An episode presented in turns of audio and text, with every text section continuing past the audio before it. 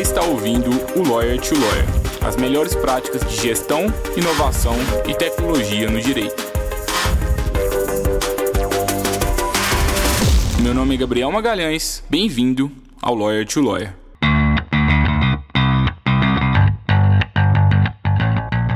Esse podcast é oferecido pela Free Law, a forma mais segura para que o seu escritório de advocacia contrate advogados online e sob demanda. E eu sei que talvez você nunca pensou nessa possibilidade, mas agora você pode realizar parcerias com advogados especializados em qualquer área do direito, de acordo com a sua necessidade. É só entrar no site www.freelaw.work e enviar a descrição do serviço que precisa ser executado, as orientações, o prazo, e aí é só aguardar a mágica acontecer e você visualizar as propostas dos profissionais. Faça parte agora da nossa comunidade e aumente o portfólio de serviços jurídicos que o seu escritório oferece aos seus clientes. Olá, advogado, olá, advogada, seja bem-vindo, seja bem-vinda a mais um Lawyer to Lawyer da Free Law. Eu sou o Gabriel Magalhães e no episódio de hoje eu estou com o prazer de estar aqui com uma pessoa com um nome bem difícil, Gustavo Sutbrack. Acertei, Acertou, Gustavo? cheio. Bom, o episódio de hoje tenho certeza que vocês vão gostar bastante. O Gustavo, antes de, antes de falar do, do currículo dele, eu já queria é, trazer um contexto que há dois anos, lá no início da Freeló, eu busquei o Gustavo como uma das, uma das referências do ecossistema para dar mentoria para a gente naquela época que a gente estava saindo com um projeto e tive uma conversa com ele que é, contribuiu bastante para o desenvolvimento da nossa empresa. Então, desde o início lá, a gente via o Gustavo como uma referência que ele é e consolidou ainda mais a trajetória dele no, no ecossistema de inovação e tecnologia. Então, para a gente estar tá com você aqui, Gustavo, é uma honra muito grande. Pô, é honra toda minha, prazer todo meu falar contigo, Gabriel. Acho que essa, essa questão de referência mudou um pouco. Tu estava estavas começando e hoje acho que a grande referência aqui é tu, de verdade. Eu sou um fã do trabalho de vocês e não tem. Uh, é, é, verdadeiro isso, eu venho acompanhando e te, te falei isso esses dias. Então, fico muito feliz de ver a, a escalada da Freeló e a, a, a, tua pessoal. Eu conversei contigo e, e a gente teve bastante uh, simpatia um pelo outro e, e, fico bem feliz em ver a evolução da, da, da Freeló, do podcast e de ti pessoalmente também. Muito obrigado, Gustavo. Bom, Gustavo, pessoal, para quem ainda não conhece ele, ele é advogado, ele é empreendedor gaúcho, ele é formado na Universidade Federal do Rio Grande do Sul e ele tem especialização em direito empresarial.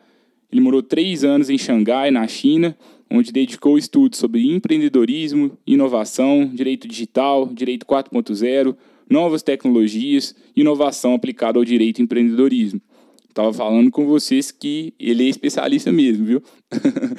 ele também é cofundador do Slap Law e cofundador do Slap, que é o primeiro hub de inovação jurídica do Rio Grande do Sul. Além disso, ele é head de inovação do Line e do Pandolf, que são iniciativas aí de impacto social é, dentro do direito. Ele também é embaixador da B2L é, de Porto Alegre e também é membro do comitê executivo do Legal Hackers de Porto Alegre. Por fim, ele também ele é membro do coletivo de advogados do, do Nós Oito. O currículo do, do Gustavo já fala muito por, por, por si, né? Tenho certeza que, que vai ser uma conversa bem bacana. A gente está em tempos difíceis na data de gravação desse podcast. O tema de hoje é o Covid-19 e advocacia em tempos de crise. Nesse episódio, o Gustavo vai contar um pouquinho da trajetória dele, a gente também vai falar um pouco dos desafios da advocacia home office também vamos falar do que a gente pode fazer para combater essa crise e quais são as tendências aí para a advocacia é, nesse mundo aí pós-Covid. O que, que vai ter de bom, o que, que vai ter de ruim. Seja bem-vindo, Gustavo. É um prazer estar te recebendo aqui hoje. Prazer todo meu, como eu já disse. Obrigado. Eu espero que seja proveitoso, proveitoso para todos nós. Eu tenho certeza que eu vou aprender aqui contigo e esse é o, é o meu mote de vida, é seguir aprendendo. A interação com com as pessoas sempre tem um residual de aprendizagem, a gente sempre aprende uns os outros, então é um prazer todo meu. Espero que, que seja proveitoso para quem está nos ouvindo também. Obrigado, Gustavo. E assim, dentro do seu currículo aqui, o que mais me chama atenção é a sua passagem lá na China, né? Conta um pouquinho aí, assim, um pouco da sua trajetória, o que, que você aprendeu lá na China, o que, que você está fazendo diferente na advocacia E como que está sendo esse período aí para você? Você está bem? Sua família está bem? Como que está sendo esse, esse momento aí no seu escritório e nas outras iniciativas que você tem? Beleza, vamos. Eu vou começar um pouquinho antes da China, porque faz sentido contextualizar até a, a ida para a China e, o, e o, é, o período anterior.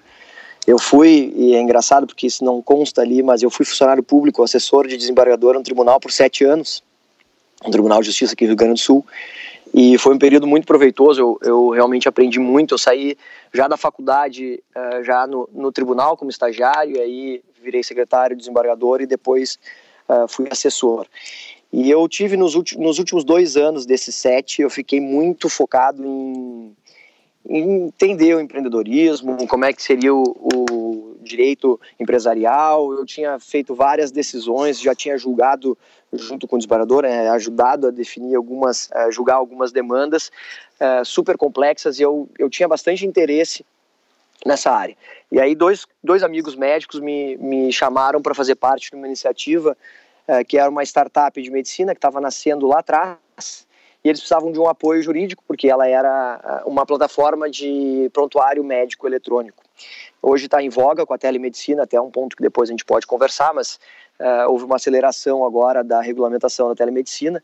E naquela época já havia algumas, algumas demandas uh, relacionadas ao direito, o direito digital, termos de uso, política de privacidade, e também questões relacionadas ao empreendedorismo, porque os médicos, em geral, uh, não têm uma formação, como os advogados, uma formação empresarial, então eles tinham muitas dúvidas por onde começar. Como eu, eu tinha uma, uma visão mais de mercado, embora eu trabalhasse no tribunal, eu comecei a buscar as referências. E aí tive contato com Lean Startup, com Tim Brown lá, que é o, o livro Design Thinking, que até hoje eu, eu, uso de referência diária praticamente, e o livro do Business Model Canvas. Comecei naquela época, já faz uns, sei lá, oito anos, a, a me, me conectar com esse ecossistema. E aí, depois de, de, quando fechou os sete anos da, de, acho que foram oito anos de carreira pública, eu decidi que eu tinha que sair. Acabei indo para um escritório de advocacia super tradicional aqui, uh, grande, mas totalmente voltado para o contencioso estratégico uh, empresarial.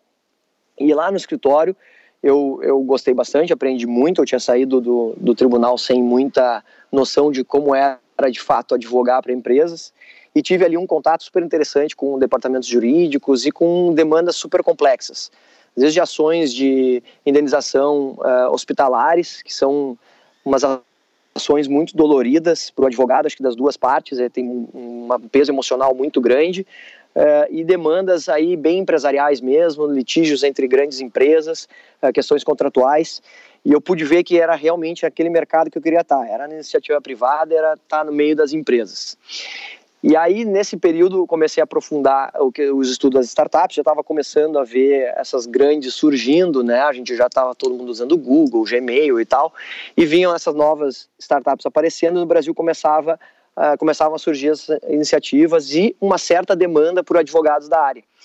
E na época eu tentei criar um, um programa lá dentro do escritório, que não, não terminou pela minha ida para a China. Então, era um programa para atender startups e eu peguei um, um, um papelão, fiz um canvas, apresentei para a diretoria do escritório. Eles não conheciam, ficaram uh, meio desconfiados antes, depois acharam interessante. Mas foi difícil rodar o projeto lá dentro, porque é uma história muito grande, focado em contencioso uh, estratégico, muita demanda fiscal e muita demanda de massa. E aí não tinha um, um perfil muito consultivo para esse mercado. Eu fiquei com isso na cabeça, apresentei o projeto, me aproximei da Endeavor e de outras iniciativas, mas não consegui rodar o projeto da forma como eu queria. E nesse período pós-tribunal, eu estava nesse escritório, estava feliz, estava motivado, mas a minha esposa recebeu uma proposta para ir morar na China. E como a gente sempre gostou de, de, de, viajar, a gente já tinha se conhecido, inclusive, em Londres, quando os dois eram bem jovens e estavam lá fazendo um intercâmbio, é, a gente se conheceu em Londres, então a gente já tinha um perfil de gostar de viajar. Quando veio a proposta de ir para a China, ela já tinha ido várias vezes, porque trabalha numa empresa que tem uh, relações com a China bem, forte, bem fortes. A gente recebeu essa, esse convite com bastante alegria e em um mês a gente acabou se mudando para a China. Então foi um, um rompimento, foram dois rompimentos em sequência na minha, na minha trajetória. Foi a saída do tribunal, que foi é, foi difícil porque eu tinha uma carreira estabilizada e depois a saída para a China logo em, em, seguida. Então uh, resumindo, o pré tem a ver com a por que, que eu, eu fiz essa introdução, tem a ver com a minha chegada na China. Quando eu, quando eu fui para a China, eu já fui sabendo que eu não poderia trabalhar, não formalmente, e tampouco poderia trabalhar em algum escritório ou alguma empresa chinesa na área jurídica, porque o mercado jurídico chinês é super fechado, super complexo, e o Brasil estava naquela crise é, bem forte lá de 2015, 2016, e não tinha os escritórios brasileiros que lá têm representantes, eles têm uma secretária e um advogado, quando muito, e eles estavam com as operações muito reduzidas. Então eu não tinha muita perspectiva na área jurídica. E aí nesse cenário, já uh, focado em entender um pouco mais de tecnologia, de empreendedorismo, eu comecei a direcionar o meu, meu interesse lá na China para esse mercado. E aí acabei empreendendo em algumas outras áreas não relacionadas à tecnologia, mas muito para fazer alguma coisa do zero. Eu tinha esse interesse de ser empreendedor. E aí eu desenvolvi uma, abri uma empresa de, de comida congelada, uh, tentei importar, uh, aliás, exportar equipamentos para o Brasil, mas era uma, uma época muito de crise, então os grandes traders estavam fazendo o que eu estava tentando fazer, que era começar pequeno. Então vi que a escalada ia ser difícil. E fui me desenvolvendo, dei aula de português, dei aula de, de português para chineses, né, o que é, que é engraçado, porque eu dava aula em inglês de português para chineses, era uma, uma, uma, uma aula meio complexa. E fui me desenvolvendo, fui conhecendo gente. E perto de voltar, depois de, de dois anos de China, eu comecei a, a voltar para o direito. Eu tinha, quando eu cheguei na China, por não poder atuar lá, eu tive uma certa negação ao direito. Eu disse, olha, eu não, não posso advogar aqui, Vou continuar me atualizando, mas uh, não sei o que a vida me uh, o que a vida está uh, ah, preparando para mim. Eu vou continuar estudando, melhorando meu inglês, vou estudar o chinês e, e vou me desenvolvendo, vou empreendendo, criando iniciativas e, e me desenvolvendo como pessoa, enfim, até eu ter uma definição para onde eu vou. Mas no segundo ano de China eu comecei a, a voltar às minhas origens. Eu senti que só estudar empreendedorismo e tentar empreender iniciativas pequenas lá não estava me bastando. Então, perto de completar dois anos, já sabendo que a gente tinha renovado por mais um ano, a gente foi inicialmente por dois, mas estendeu para três. É, no segundo, beirando o segundo ano, eu comecei a realmente focar os estudos uh, para a inovação jurídica, porque eu tinha certeza que voltar para um escritório tradicional eu não queria, não queria o contencioso de massa, não queria esse contencioso de uh, que depende muito de tribunais, que depende de grandes contas corporativas que trocam muito fácil, né, de, de advogados. Então tu está sempre numa incerteza. Eu queria fazer algo diferente relacionado ao direito e tecnologia. E aí comecei a mergulhar nesse universo, aproveitei que eu tinha muito tempo lá, porque uh, morando muito, muito longe, como é a China, a gente acaba tendo tempo uh, porque a família não está perto, os amigos não estão tão perto, então tu, tu tens mais tempo para estudar, para se dedicar, e eu mergulhei nesse mercado de inovação jurídica, startups, comecei a ver o que estava acontecendo no mundo, o que estava acontecendo na Ásia, e fui me, me desenvolvendo como profissional academicamente. E aí comecei já fazendo, encerrando essa introdução de China, é, tentando fazer um, um, trabalho de home office que é engraçado porque vai ter a ver com a que a gente vai conversar. Eu tentei atender alguns clientes lá da China, é, clientes no Brasil, e eu não conseguia, porque a negativa sempre era no sentido de que o advogado tinha que estar no Brasil, como é que eles iam uh, contratar um advogado brasileiro que não está no Brasil, uh, que não tinha como fazer reunião presencial, enfim. E aí eu comecei a me frustrar e comecei a me oferecer para trabalhar de graça. E aí fiz alguns trabalhos e, e, foi legal porque eu comecei a focar bastante em matérias que tinham poucos advogados no Brasil trabalhando e uma delas uh, foi blockchain e os ICOs na época começaram a, a, a bombar no, no Brasil e no mundo. E, inclusive, hoje um dos clientes do nosso escritório de advocacia uh, para startups foi uma das pessoas que eu ajudei num white paper que eles fizeram na época para o lançamento de uma, uma, uma moeda, né, uma coin, chamava WBIL, é o nome da empresa, eles faziam uma, uma moeda pra, com dados de saúde, enfim, e eu ajudei a revisar o white paper e pedi para poder revisar de graça, porque ninguém estava aceitando o meu trabalho como home, uh, de home office, e eu estava com uma dificuldade de, de, de, me inserir no mercado. Então, foi esse, esse é o resumo de China, assim, eu, eu eu aproveitei muito para viajar. Uh, minha esposa viajava muito pela Ásia. Uh, a gente acabou indo para a Índia duas vezes, então quando ela ia a trabalho eu conseguia também ir junto para dar uma mergulhada na, nas, na, nas sociedades, enfim, nas culturas diferentes. Então, uh, pude ir várias vezes para Hong Kong, que é um, é um lugar também completamente diferente de tudo que a gente já, já viu. Uh, várias passadas pela, pelos Estados Unidos e Europa, então as idas e vindas sempre dava para parar em algum lugar. Então, conheci o, o enfim, Dubai, toda, toda, toda a, a Ásia foi bem interessante para é, foi uma riqueza cultural gigante e eu tive bastante tempo para estudar. Então consegui estudar o que eu estava pensando em voltar e aplicar. E eu acho que me deu um diferencial competitivo bastante grande esse período sabático lá que não foi tão sabático assim mas eu tive bastante tempo para me desenvolver. Eu acho que é isso já falei demais aí. Eu acho que sempre é tempo para a gente se reinventar né? Acho que às vezes a gente se coloca num, num quadrado e acha que é aquilo o resto da vida e, assim, o, o, o Covid está mostrando isso para a gente e o mundo rápido está mostrando isso para a gente, que é, um dia tudo pode mudar e agora existe um mundo antes do Covid um mundo depois do Covid. É, assim que surgir uma nova tecnologia vai ser o mesmo e a gente pode aproveitar de diferentes formas. Às vezes, será que eu preciso ser assessor o resto da minha vida se eu não gosto daquilo? Será que eu preciso às vezes eu posso empreender, eu posso ter um negócio, voltar a ser advogado. Acho que um pouco que você, traz, acho que me, me, me ressalta muito isso nos olhos. Né? Eu vejo muitos advogados se colocando numa caixa querendo fazer a mesma coisa sempre. E o advogado que consegue fazer muitas coisas diferentes, ele cria uma bagagem única de vida e acaba que ele consegue ali, é, se adaptar mais, de uma forma mais rápida. Né? E assim, Gustavo, você falou que já teve problema com a advocacia home office, mesmo tendo um histórico de inovação, mesmo é, já estudando metodologia startup. Como que foi esse momento agora aqui com a, com a crise atual, com, com o isolamento social para vocês, nas iniciativas que você trabalha? Quais são os desafios que, estão, que vocês estão passando hoje e como que vocês estão resolvendo isso? Bom, eu tenho, uh, eu tenho vários, várias, eu faço parte de várias uh, várias iniciativas, algumas empresas empresariais, né, os escritórios são empresas hoje em dia. Então, em cada uma delas, o, o desafio se apresenta de uma forma diferente. Mas o, o que foi mais uh, comum entre dentre todas as iniciativas foi a velocidade uh, com que a gente teve que tomar a decisão de encerrar as atividades físicas e partir para o home office. Uh, o home office é uma metodologia de trabalho e eu acho que é uma metodologia mesmo uh, super interessante. Eu acho que tem áreas que ela tem mais valor e outras que ela é mais difícil de implementar. Eu acho que tem profissionais que se dão melhor no home office, uh, e não sou eu que acho, né? todo mundo sabe, tem, tem profissionais que trabalham melhor, profissionais que trabalham pior, mas uh, da forma como foi feita, foi um home office às pressas, que trouxe muitos desafios para as organizações.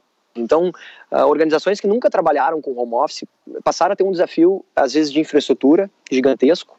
Então, uh, se tu tra trabalhas uma, numa estrutura em que as pessoas não têm, por exemplo, notebooks para trabalhar, elas não têm um acesso seguro remoto, elas não têm os ambientes na, na, nos domicílios adequados para o trabalho em home office.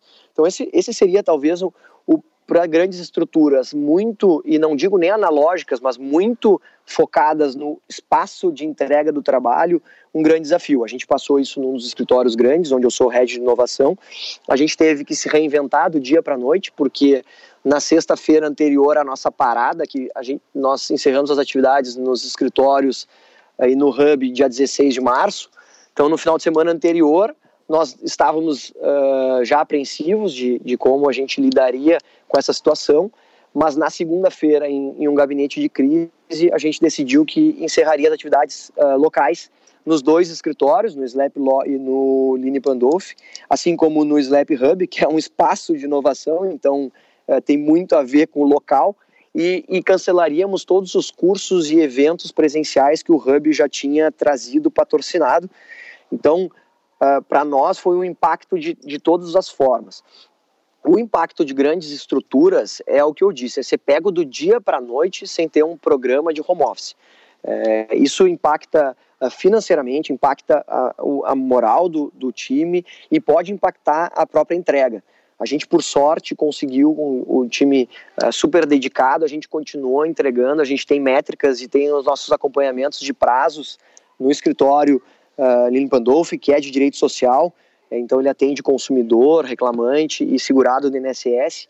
Ali a gente tem uma demanda muito grande de clientes e os clientes todos com muito medo, então a gente teve que fazer todo um canal de comunicação com os clientes às pressas e embora estivesse fechando o escritório, comunicando que fisicamente não estaríamos mais lá, estaríamos totalmente disponíveis. Então esse foi um grande desafio, assim como estrutura maior, foi como uh, de fato organizar esse trabalho remoto. E claro que os prazos suspensos deram uma aliviada, mas como é uma estrutura grande, ela tem todo um departamento financeiro, tem um departamento uh, de RH, ela tem todo um time de advogados que precisa ser coordenado para que os movimentos sejam bem feitos, as pessoas têm que se sentir ao mesmo tempo engajadas, elas têm que se sentir parte da organização, porque nesse momento de crise, é, o que as pessoas não, não deveriam sentir, que acontece muito, é uma pressão até pelo lado do, do empregador ou, ou, do teu sócio majoritário de que tu estás em risco. Então, é um momento de mandar as pessoas para por conta de uma crise, é um momento que é, nós acreditamos que o, o, o, sócio majoritário, o empregador, ou quem seja, tem que oferecer um mínimo de tranquilidade também. Só que é difícil ter tranquilidade quando tu tens que tomar algumas medidas de forma muito rápida e sem muita preparação, né? Então, numa estrutura grande, eu acho que esse é um grande desafio. Numa estrutura menor, como é o Slap Law, que é o nosso escritório de tecnologia, e esse é o escritório que hoje eu sou o gestor, é, nosso, nosso foco são empresas de tecnologia, startups, empresas de crescimento acelerado. Então, baseadas em tecnologia, basicamente. Esse escritório ele tem um ano, um ano, ah, tem um ano de, desde que foi aberto, e ele, embora seja muito de, focado em tecnologia, ele tem uma operação local e é dentro do hub, do Snap Hub. E essa operação local, ela, ela é muito forte uh, presencialmente, porque eu tenho uma crença que cultura uh, tu não constrói uh, remotamente, ou é muito mais difícil tu construir cultura de uma forma remota. Então a gente tem com o nosso time lá um compromisso de entrega de tempo no escritório hoje em dia.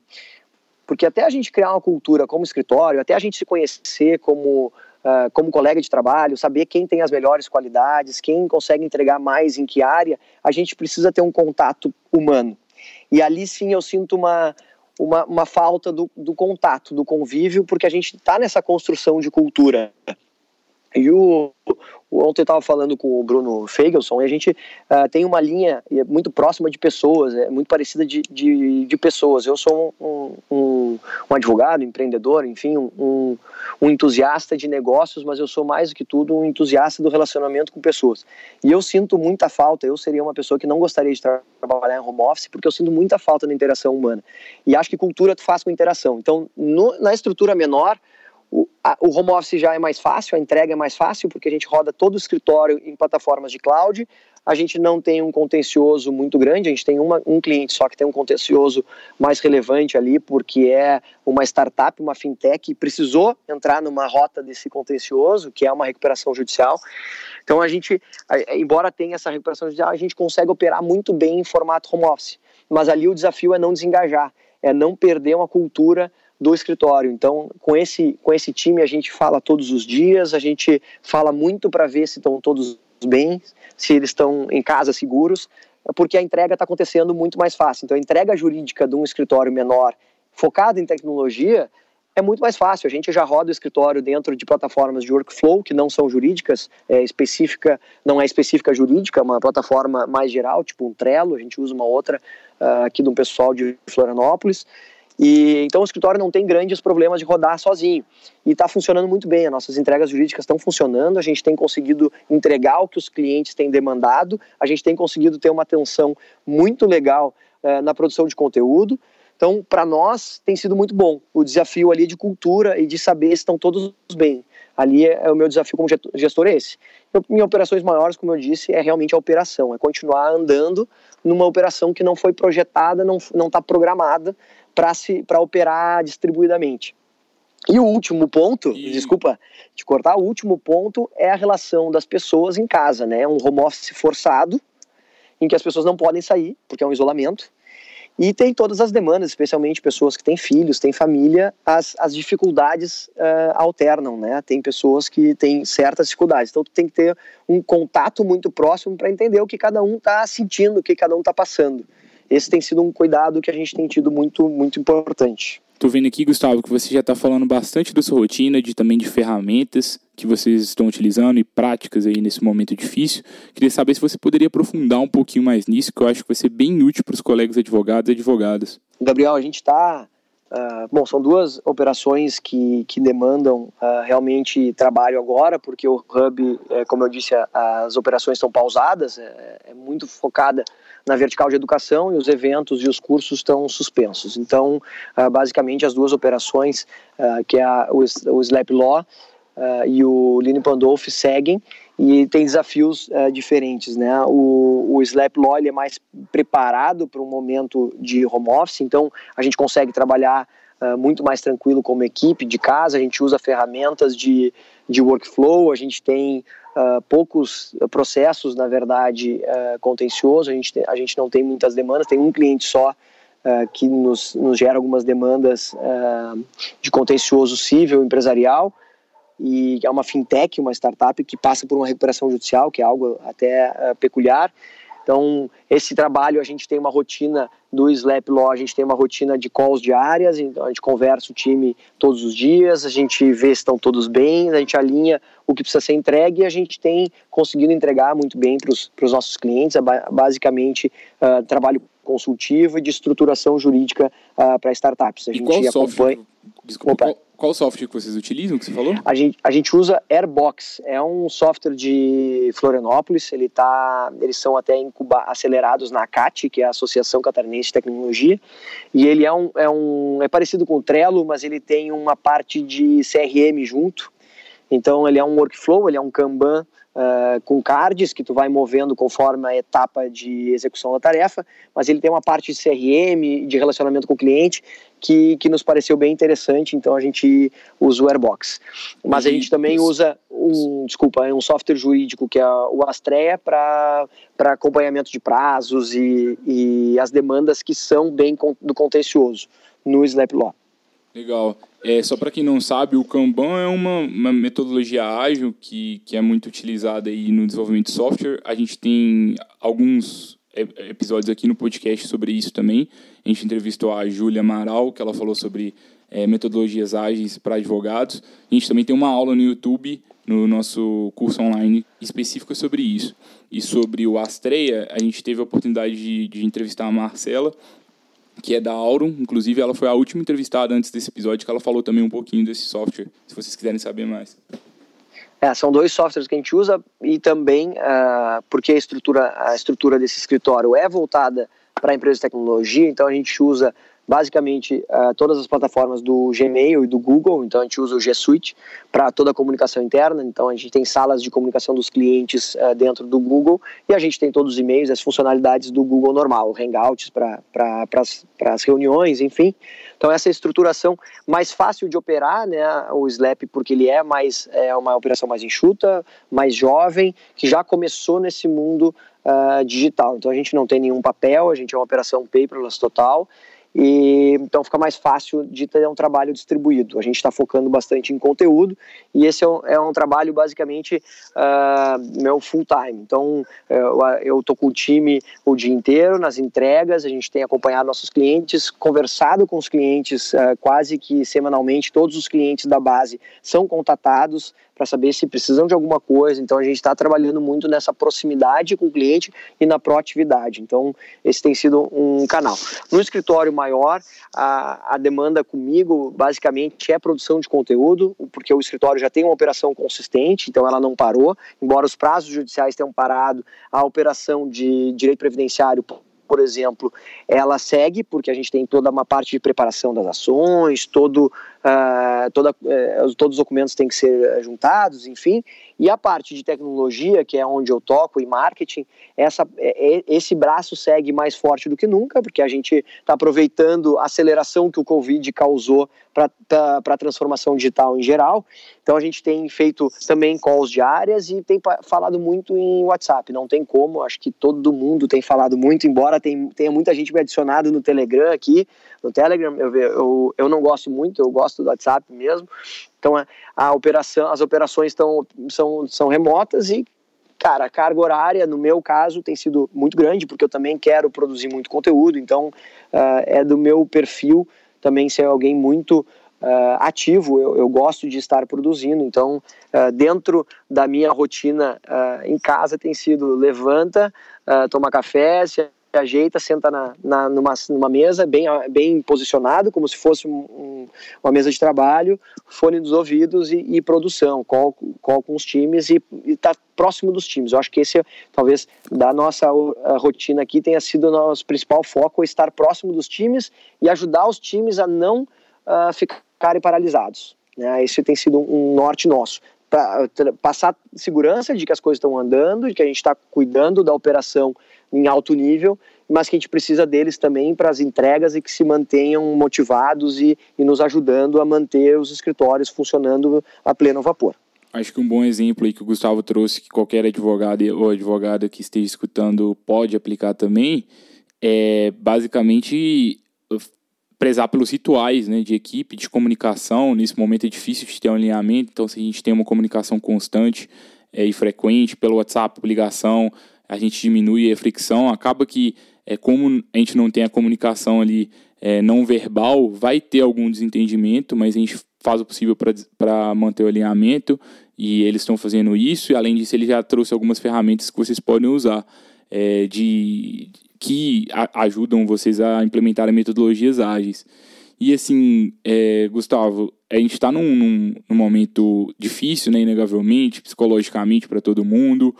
É, e muito se fala também da crise econômica que, que, essa, que, que o coronavírus está tá trazendo. Né? Já, a gente já está começando a ver esses impactos, a tendência é, é, é ficar cada vez maior. Muitas pessoas falam que vai ser uma depressão, a maior crise desde a Segunda Guerra Mundial. É, por outro lado, o direito, ele historicamente, ele se dá bem em crise. O direito é conhecido por se dar bem em crise, porque em crise tem muito conflito. É óbvio que tem alguns, algumas áreas do direito, elas, elas geralmente elas se, elas perdem mais demandas, outras, outras áreas têm mais demandas. Como que você está vendo assim isso do ponto de vista de mercado mesmo? Sem, é, não quero entrar aqui nessa discussão sobre questão da saúde, que é super importante. A gente está é, temos que seguir todas as, as orientações do, da OMS, é, que também as autoridades estão trazendo. Acho que gente, isso é o principal, mas trazendo para essa outra discussão que também é muito importante para esse momento. Como que você vê isso?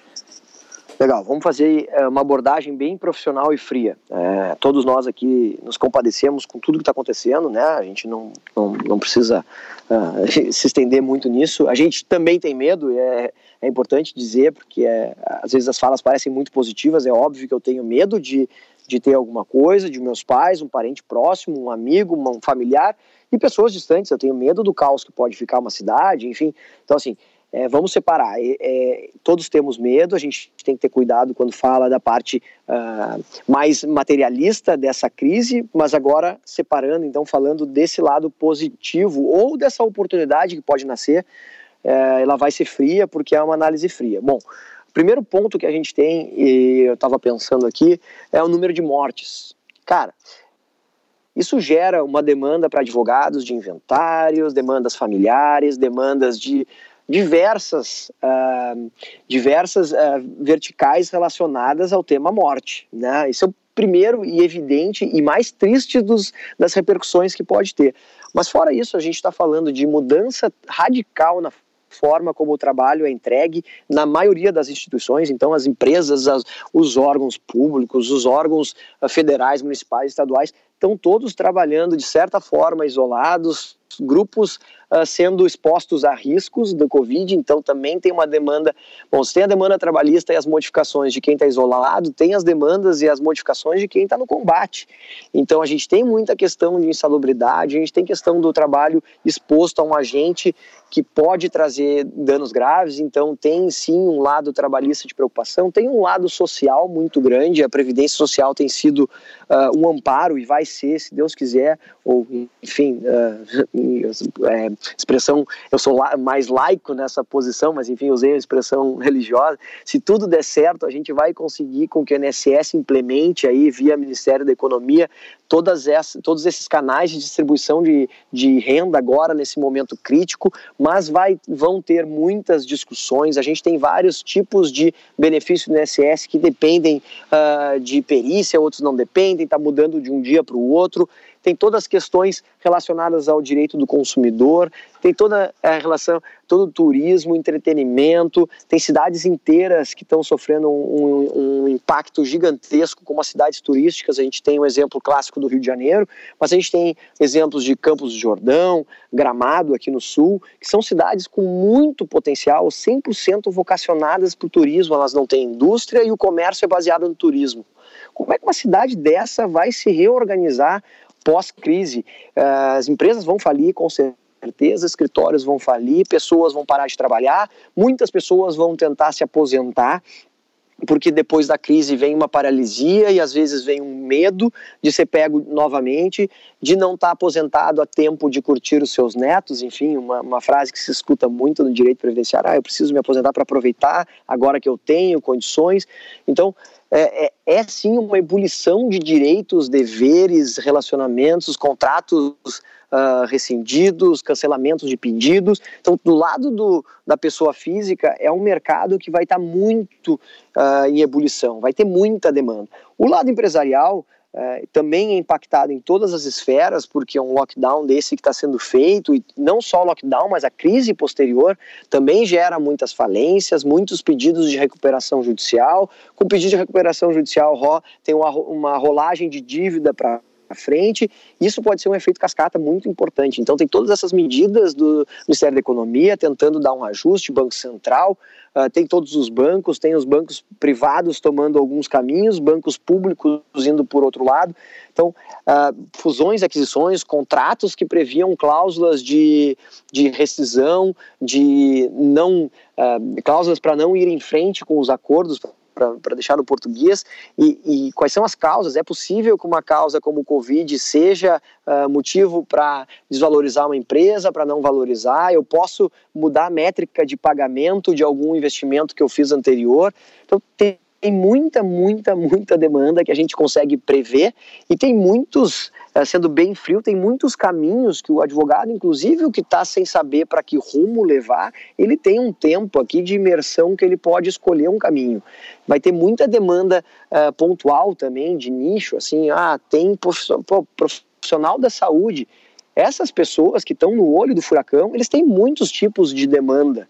Eles vão ter diversos uh, questionamentos sobre uh, horas trabalhadas, sobre infecção, sobre férias depois para cumprir, como é que funciona, como é que os hospitais vão se organizar depois. Tem muito profissional de saúde que já está já não tem mais a carga horária, tudo estourado. Como é que vai se dar isso depois? Quem é que vai ajudar nessa, nessa colaboração e nessa mitigação dos prejuízos? Quem vai negociar com quem? Então eu vejo sim e, e, concordo com o que tu disse, eu não gosto muito desse estigma de que advogado ganha dinheiro com problema, porque eu, eu realmente acho que a gente tem que uh, caminhar para uma advocacia muito mais uh, negoci negocial, muito mais consultiva, muito mais apaziguadora, muito menos litigiosa, mas nesses momentos de crise é que sim aparece a importância daquele advogado antigo, do advogado que conhece o cliente, que senta com o cliente, que entende o problema do cliente, consegue se colocar no lugar do cliente e daqui a pouco consegue se colocar no lugar do cliente do cliente. Porque isso é uma coisa muito importante, é um momento em que as pessoas estão todas fragilizadas. Todo mundo está fragilizado. Então, seja comercialmente, seja pessoalmente. Então, agora não é um momento de atritar as relações, é um momento de buscar uma conciliação mas com certeza as pessoas não vão conseguir fazer sozinho. Na maior parte dos casos, a gente vai ver advogados sendo chamados, porque as plataformas estão aí de negociação, mediação, mas em problemas mais complexos elas não se bastam ainda. Então a gente vai ou se socorrer do juiz, com sem advogado, porque a gente está falando de pequenas causas ou grandes causas, enfim, uh, mas basicamente a gente precisa de conselheiros, e esse é o papel do advogado ao fim e ao cabo, e esse é o papel que eu acredito que o advogado do futuro vai continuar tendo e vai fortalecer, é esse contato com o cliente, ajudar o cliente a resolver o problema dele. É realmente entender o problema e ajudar a resolver. E por isso que a gente vê um grande uh, potencial agora, o tributário, né? A gente tem várias regras, bom, a gente é um país das regras tributárias agora, com várias flexibilizações, vários regulamentos, várias alterações. Então, sim, acho que friamente é um momento que os advogados vão ter uma, um, um grande ganho de demanda como nós vamos rentabilizar, se, se as pessoas vão ganhar muito dinheiro por conta da crise, bom, esse, é, esse é um, um, ponto que não cabe a mim responder, cada um sabe da sua forma de monetizar, mas as demandas sim existirão. Basta a gente adaptar, entender, né, tendo empatia também com o momento, não adianta agora o advogado achar que vai enriquecer nas costas de pessoas fragilizadas, porque isso até é um ato né, eh, desumano, mas eu acho que sim, é um momento da gente pensar friamente como dar uma uh, uma catapultada no, no, nos negócios jurídicos. E eu acho que é saber flexibilizar mesmo, né? Porque de fato vai ter muita demanda, várias pessoas talvez não vão conseguir pagar e talvez a tabela do AB não vai resolver agora. É, vai ter empresário falindo, que ele está precisando de uma ajuda e talvez se você analisar de uma forma estratégica, vai fazer muito sentido que você apoie essa pessoa de uma forma preventiva, ajude ela agora, porque depois, quando ela sair da crise, ela vai lembrar de você e ela vai poder te contratar. Então, é, talvez pode ser um momento de monetizar sim, é, mas ao mesmo tempo, ainda que não seja, é um momento de se aproximar das pessoas e cumprir com a função social é, do advogado, né, que é ajudar a justiça é, a, resolver problemas jurídicos, evitar problemas jurídicos, e a gente está na, talvez aí na, muitos estão falando que é a maior crise aí da história, depois da Segunda Guerra, e se é a maior crise da história, vão ser os maiores problemas da história também, os maiores problemas jurídicos que a gente nunca viu. A gente precisa de pessoas preparadas para isso, para realmente atuar de uma forma preventiva, né? E para a gente finalizar, eu queria saber o seguinte, Gustavo, assim, é, se você qual que é o quais são as tendências que você acha que a gente vai ter agora no mundo pós-Covid? Muitas pessoas falando que existe um mundo antes Covid e um mundo pós-Covid. E também, se você tivesse que falar um checklist assim, de, de medidas para fazer ao combate essas medidas aí da crise que afetam a todos, o que, que você acha que os escritórios podem fazer? Beleza, é, eu acho que a primeira, primeira pergunta era o que, que eu acho que qual é o, o ganho, né? Um legado, assim. Eu acho que um, um legado para a profissão, e aí vamos falar bem de, é, de advogado, eu acho que é a capacidade de trabalhar de forma distribuída. Então, uh, pessoas trabalhando com demandas independentes nas suas áreas, uh, tentando atuar em conjunto, alguns quando fazem parte de coletivos, mas também as pessoas individualmente uh, verem que, que é possível fazer sozinho, é possível atender no home office, é possível criar conteúdo dentro de casa de uma forma mais fácil, mais rápida, mais ágil, sem tanto medo de, da formalidade, uh, dos requisitos de, de, de, boas práticas assim da, da internet, do, da, do marketing digital. Então, eu acho que eu vejo muito como um legado essa capacidade da gente às vezes se bastassem, porque em casa tá todo mundo com o filho passando junto, tem alguém fazendo um barulho, a internet não está funcionando. Então a gente está se adaptando constantemente nesse, nesse home office obrigatório. Então, assim, capacidade de, de se, se virar, sabe? Se adaptar. Porque até isso é uma imposição da natureza, a gente tem que se adaptar. A frase do Darwin lá, pelo menos atribuída a ele, eu não, não sei se realmente é dele, mas é, não é o ser humano o mais forte, nem o mais hábil que sobrevive, mas um que mais se adapta, né? Então acho que essa adaptação à nova realidade é, é uma característica que a gente vai levar com a gente. A gente vai ter uh, pós-Covid visto que a gente consegue se adaptar de, em algumas formas do trabalho. E na advocacia eu acho que essa forma distribuída e a a, o potencial de horizontalização da profissão e das equipes eu acho que é muito importante também. Tem muita equipe que trabalhou sempre junto, que dependeu do dia a dia, dependeu das conversas paralelas e que está tendo que se organizar diferente. Então, está tendo que trazer ideia, está tendo que pensar na, no seu sustento daqui para frente, na sua importância na corporação, no escritório, no departamento jurídico, sem estar presencialmente naquele local. Então as pessoas acabam tendo uma independência nessa horizontalização. Eu não estou só cumprindo o meu, meu, papel, porque se eu estou em casa, em home office, eu posso estar. Eu tenho uma liberdade, mas eu, eu, eu tenho uma responsabilidade que me é imposta pela situação. Eu preciso entregar valor até para ser para continuar onde eu estou. Né? Eu preciso entregar esse valor, mas eu também as pessoas acabam se empoderando pelo usando um termo né, da moda, mas pelo que eu tenho falado com os gestores, as pessoas têm se mostrado muito mais maduras, responsáveis e com aquele uma expressão em inglês, mas é o ownership, né? O sentimento de dono. As pessoas estão longe, mas acabam uh, mais perto. Elas estão pensando na, na, na, sustentabilidade, na perpetuidade do negócio. Então, acho esse legado bem legal, assim, uh, em termos gerais da advocacia, em termos de escritórios maiores também. Acho super importante e não deixa de ser uma tendência, né? A gente uh, já vê no mundo esses sistemas mais distribuídos, é uma, uma tendência até da, da desintermediação, uh, é uma da desmaterialização, então a gente tende a ter espaços diferentes, as pessoas trabalharem de forma remota, mas ainda assim engajadas, assim, ainda assim em times, fazendo parte de um todo, mas não necessariamente lá uh, fisicamente batendo na, uh, o seu ponto, enfim.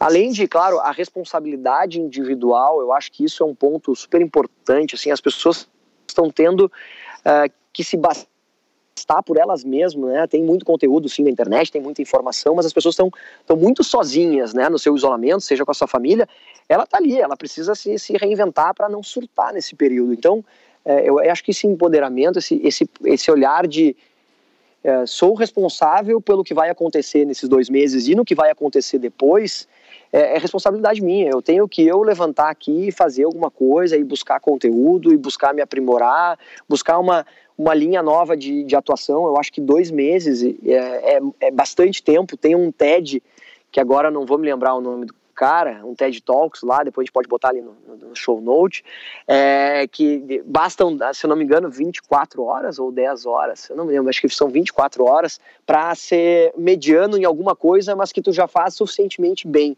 Então, cara, a gente estava calculando, são umas 250 horas de trabalho que a gente tem de trabalho remoto. Uh, nesse tempo, se tu não tiveres trabalho para entregar mesmo, tem muito tempo para produzir alguma coisa, para se desenvolver em alguma coisa. O próprio Seth Godin ontem nessa live estava dizendo que dois meses é suficiente para aprender algum tipo de programação de tecnologia, algum tipo de programação de linha de código, uh, nem que seja, mesmo que seja básica, já é algo que te traz um potencial competitivo lá na frente para entender, para falar uma linguagem nova. Uh, eles falavam muito de línguas, né? Tem gente que tem o sonho de falar uma língua e nunca consegue parar uma hora por dia, porque em dois meses, uma hora por dia dá um monte de horas. Às vezes a pessoa sai de um nível básico para o intermediário. Eu acho que isso vale para tudo. Vale para a profissionalização do teu escritório, por exemplo, advogado que nunca consegue profissionalizar racionalizar, nunca consegue estruturar em workflows, nunca consegue entender de uma ferramenta jurídica, por exemplo. Ah, eu não sei como é que funciona o outsourcing jurídico, aqui fazendo um jabá para Freelaw, porque eu acredito muito nesse modelo de negócio de vocês. Cara, eu, eu tenho recebido demandas de direito digital, mas o meu, meu pessoal não tem capacidade, eu estou mandando, estou dizendo que eu não atendo. Cara, vamos usar esse momento para ver o que, que, tem de tendência. Pô, a, a terceirização ou outsourcing jurídico é uma tendência no Brasil que tá, vai crescer e vai continuar crescendo. Se, se tudo der certo, a Freelaw vai ser um grande case aí. É, cara, eu posso ampliar o meu leque de oferta, eu posso fazer o cross-sell, né, que eles falam, que é a venda cruzada, eu posso, claro, com muito cuidado, sempre uh, cuidando com a, com a mercantilização da advocacia, mas eu posso atender o meu cliente de outras formas, eu posso estudar ferramentas novas, eu posso desenvolver uh, algum canal de comunicação com o meu cliente, eu posso me aproximar do meu cliente. Tem um israelense que escreve sobre inovação jurídica, que é Nir Golan, o nome dele também, a gente põe ali. Ele escreve bastante no LinkedIn e ele, ele diz que ele é do departamento jurídico de empresas e ele diz que esse é um momento em que o advogado tem que estar presente com o seu cliente, ligando e se aproximando e mostrando que se importa e mostrando que conhece o, o negócio do cliente. Então, é uma tendência, e aqui uma tendência, uh, já que a pergunta era sobre tendência, conhecer o negócio do cliente, eu acho que é uma das grandes uh, tendências da advocacia do futuro, seja conhecer muito do teu cliente. Então, quando tu atende pessoa física, tu conhecer realmente aquela persona que é o teu cliente ideal, que é o teu cliente que tu conhece, porque aí tu consegue se colocar no lugar dele, entender a forma que tu tem que falar, a forma como tu vai fazer um stories do Instagram, se ele vai ter Instagram, se ele é ainda uma pessoa de Facebook. E a mesma coisa para o mundo corporativo, entender o que tipo de métrica o teu cliente quer receber, aproveitar esse tempo para entender que o mundo mudou, o, o comportamento de um departamento jurídico hoje ele é muito mais voltado para um departamento de compras, muito mais relacionado com métricas, estatística e preço, do que realmente com a pompa do advogado, a pompa do escritório. Então, usar esse momento para olhar para dentro da sua operação entender quem são os seus clientes, quais são os teus fluxos que precisam ser melhorados. Eu acho que tem, tem bastante coisa que a gente pode usar de tendência, métricas, por exemplo. A gente nunca vê métrica no direito. Então esse é um momento que a gente vai ter que ver métrica, porque a gente vai ter que melhorar nossa eficiência, a gente vai ter que falar mais com o cliente e a gente vai entender dores que a gente acha que não tem. Eu acho que por isso que o, o aproximação com o cliente, que é muito importante nesse momento de crise, ligar para o teu cliente e dizer, cara, eu estou aqui, conta comigo, lembra que eu sou teu advogado, que eu sou uh, teu consultor jurídico, enfim, e que eu posso te ajudar. Eu estou aqui para te ajudar. Então, essa, esse posicionamento te aproxima e tu conhecendo teu cliente, talvez é, vou deixar como a principal tendência da advocacia, é conhecer o negócio do teu cliente ou, se tu trabalhas com pessoa física, conhecer o teu cliente ideal. Acho que esse talvez seja um, talvez a grande tendência que a gente possa levar daqui para frente e que a gente use esse período de 30, 60, 90 dias para conhecer o nosso cliente, para mergulhar e entender até ferramentas, como é que eu conheço melhor meu cliente? Onde é que está o meu cliente? Então, usar esse período, eu usaria esse período muito nessa linha, se for para deixar uma tendência aí, sem, me, me, sem extrapolar muito minha, minha resposta. Eu acho que a gente está num tempo de que exige empatia, né? Nós, a empatia do, do, mundo como um todo, um tempo de solidariedade, e eu acho que o principal é a gente saber flexibilizar talvez é, contratos de honorários, às vezes o seu cliente não consegue cumprir, mas nesse momento talvez seja melhor você preocupar em reter o seu cliente do que propriamente em cumprir um acordo ali que, que foi, foi criado em um outro mundo, né? Foi um uhum. mundo antes do Covid. É, e com essa empatia, naturalmente, você consegue é, se aproximar mais de clientes, aumentar a retenção, esse cliente vai ficar mais encantado por você e você consegue é, quando sair dessa crise, sai mais forte. Ele certamente vai, vai valorizar isso, nunca vai esquecer isso. É, acho que tem muitas coisas que precisam ser feitas. Eu acho muito improvável que qualquer advogado, qualquer advogado que queira de fato inovar, usar a tecnologia e usar as melhores práticas de gestão nos seus escritórios de advocacia ou no departamento jurídico, já tenham tudo pronto. É muito difícil. Então, Poxa, você tem, já definiu métricas no seu escritório, você já mapeou os fluxos internos, você já desenhou um, um, novo procedimento de atendimento do cliente, você criou um plano de combate ao Covid no seu escritório, você começou a produzir conteúdo no seu escritório, criou uma cadência de produção de conteúdos, criou um site para o seu escritório. Então tem um mundo de coisas que precisam ser feitas e ainda que você não saiba nada disso, você pode aprender a fazer sozinho. Aqui na Freeló mesmo a gente já tem quase 200 artigos no nosso blog publicados, é, mais de 20 aulas gratuitas no, no YouTube, no nosso curso online, que a gente passa de todos esses conceitos, mais de 40 episódios no podcast. Então, se você quiser maratonar esses conteúdos, certamente podem ser úteis para você. Além disso, tem curso no Coursera, na, na Udemy, tem muitos conteúdos que podem ser legais também para vocês.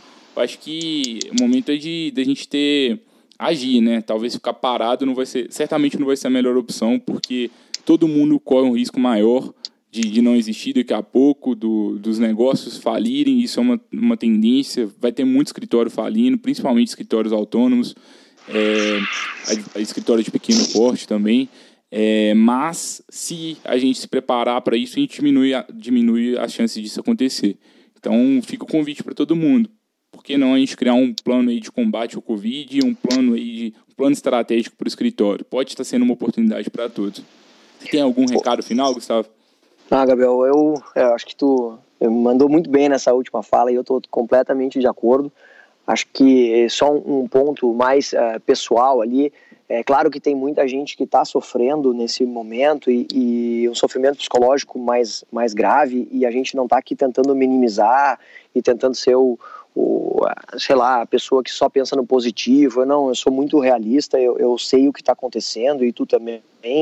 Uh, tenho certeza que está na, na, mesma, na mesma linha, mas a gente está aqui no momento de passar uma, uma diretriz e uma ajuda para quem está se sentindo paralisado, mas está tá, tá querendo buscar, está com, tá com foco para isso. Claro que quem está em momentos de mais dificuldade e tal, a gente uh, entende, óbvio, a gente se coloca no lugar, inclusive a gente não está aqui pregando um positivismo, né? Ah, sou super positivo. Não, não é esse o ponto, é, é tentar usar, já que a gente está nessa circunstância, usar isso para de alguma forma melhorar. Quem está com problemas, e, e, tem muita gente, a gente respeita e, e tem que se ajudar. Eu acho que isso é legal também, talvez uh, deixando para o último, último recado, já que tu falaste muito em colaboração ali do advogado com o seu cliente, cuidar a forma como vai cobrar. Eu acho que essa colaboração é, vai fazer muito parte da nossa vida agora como advogados e, e essa negociação e trazer empatia nas negociações, seja ah, indicando para o cliente o melhor caminho com o prestador de serviço dele, ou com quem esteja é, devendo para ele, ou com quem ele vai cobrar, essa relação com a gente também internamente, o escritório com o cliente, a forma como vai lidar, então acho que tem que ser realmente, as pessoas têm que sentar e é um momento pós-crise, as pessoas estão mais sensibilizadas, então é hora de contemporizar, é hora de tentar negociar e achar soluções e essa expressão agora tem sido, não está mais tão é, bem falada, o tal do ganha-ganha, mas de fato tem que ser uma negociação e tem, devem ser negociações em geral, é, na nossa vida mesmo, as pessoas têm que ter um pouco mais de solidariedade, de colaboração nesse momento. E é, acho que isso é, seria o, o, recado que eu queria deixar, é para a gente não, é, não é, como é que é, não, agora fugiu a palavra, não criar muita briga nesse momento, acho que o mesmo advogado está num papel de, de buscar é, alinhar interesses, né, alinhar nas negociações e não criar muito atrito.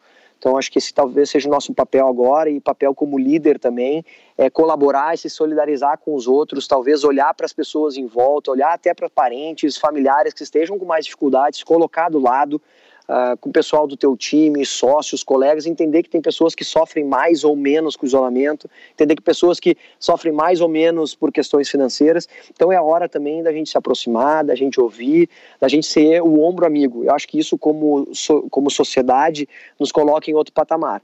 Então, talvez o, o recado que eu deixasse é esse: vamos tentar ser empático com todos, assim, vamos aproveitar esse momento para tentar entender todo mundo e se aproximar efetivamente das pessoas, que eu acho que acho não, a sociedade é nossa só, a gente só chegou aqui como Homo sapiens pela nossa capacidade de viver em sociedade, em comunidade. Então acho que agora é um momento de mostrar que a gente é sim um coletivo de pessoas e que a gente consegue se unir quando o calo aperta mesmo. Então, seja no, na vida profissional, pessoal, a gente tem que ser solidário, a gente tem que ser colaborativo, a gente tem que pensar no próximo um pouco. E aí também, se der, der tempo de tudo, a gente vai atrás de conteúdo para melhorar nossa, nossa vida profissional, a gente vai atrás de desenvolver conteúdo, fazer o que tem que ser feito, revisar fluxos, buscar tecnologias, enfim. Mas vamos nos certificar que, como sociedade, a gente consiga, como família, como colegas de trabalho, a gente consiga uh, gerar um bem para todos, assim, que a gente consiga que todos estejam, pelo menos, não sofrendo tanto. Acho que esse é um papel de todos nós. Acho que foi o melhor recado que a gente podia dar aqui nesse final e, assim, é, compartilhando um pouco da minha fragilidade aqui com vocês. Para mim mesmo está sendo muito difícil esse, esse tempo de confinamento, é, várias noites com insônia, sem dormir, preocupado com o mundo, preocupado refletindo sobre várias coisas, preocupado com o negócio como um todo. É, a gente estava tendo um crescimento muito expressivo e aí tem um, um, coronavírus que a gente não sabe o que vai acontecer a partir de agora. Pode ser que pode, a gente tem assim todas as empresas hoje têm chance de, de falirem, né? Pode ser que aconteça. E o que, que a gente Sim. faz diante disso, né? Algo que paralisa, dá medo. Eu sinto muito esse medo, estou sentindo muito. Estou fazendo o possível para canalizar esse medo em ação. Nem sempre consigo. Tem dia que tenho, tenho mais produtividade, tem dia que tem menos eu acho que faz parte desse processo e é buscar ajuda. Eu tenho, um, eu tenho uma rede próxima de, de vários advogados que eu converso, pessoas também fora do direito, família, amigos, que me ajudam eu acho que quem está precisando de apoio, busca apoio, fala com a gente na Freeló, a gente está à disposição para trocar ideia, trocar experiência e vamos juntos. Acho que são tempos difíceis, mas é, vamos tentar enxergar o copo meio cheio na medida do possível e certamente tem oportunidades aí na mesa que a gente pode estar tá aproveitando e mais do que isso, a gente pode estar ajudando pessoas, assim como tem médicos ali no, no, e enfermeiros e profissionais da saúde ali no campo de batalha, na linha de frente. A gente vai precisar de advogados nessa linha de frente, porque senão as pessoas vão até sair da doença, mas elas não vão sair ali dos problemas jurídicos, vão perder o negócio, vão perder a família por conta disso, vai ter mais brigas, mais conflitos. E se a gente tiver advogados ruins assessorando essas pessoas, ou se essas pessoas não tiverem acesso à justiça, os problemas só vão escalar a níveis maiores. Agora, se a gente tem advogados que atuam de forma consultiva e realmente buscam solucionar os problemas de uma melhor forma, de uma forma empática, talvez gente, eu tenho certeza, na verdade, que a gente vai estar caminhando para um mundo melhor do que a gente tinha antes. É isso, é isso. aí, de acordo, meu amigo. Eu, eu estou totalmente de acordo contigo, até agradeço ter compartilhado. Eu também tenho meus dias, por óbvio, todos temos. Eu tenho, por sorte, nossos negócios, é, eu, eu tenho sócios que, que têm estruturas já mais sólidas por trás, então a gente consegue é, parar também e pensar muito no para frente. Talvez isso tra transpareça do meu discurso um pouco mais positivo em relação ao negócio, porque de fato os meus sócios também ajudam nessa estruturação e dá passar uma tranquilidade, mas eu, eu me solidarizo com todo mundo e, e, até gostaria de me colocar, Gabriel, à disposição. Eu no LinkedIn eu já sou ali um conselheiro, tenho um, sistema, um programa de mentorias no LinkedIn, mas vai estar no, no, no, descritivo do capítulo ali o meu contato.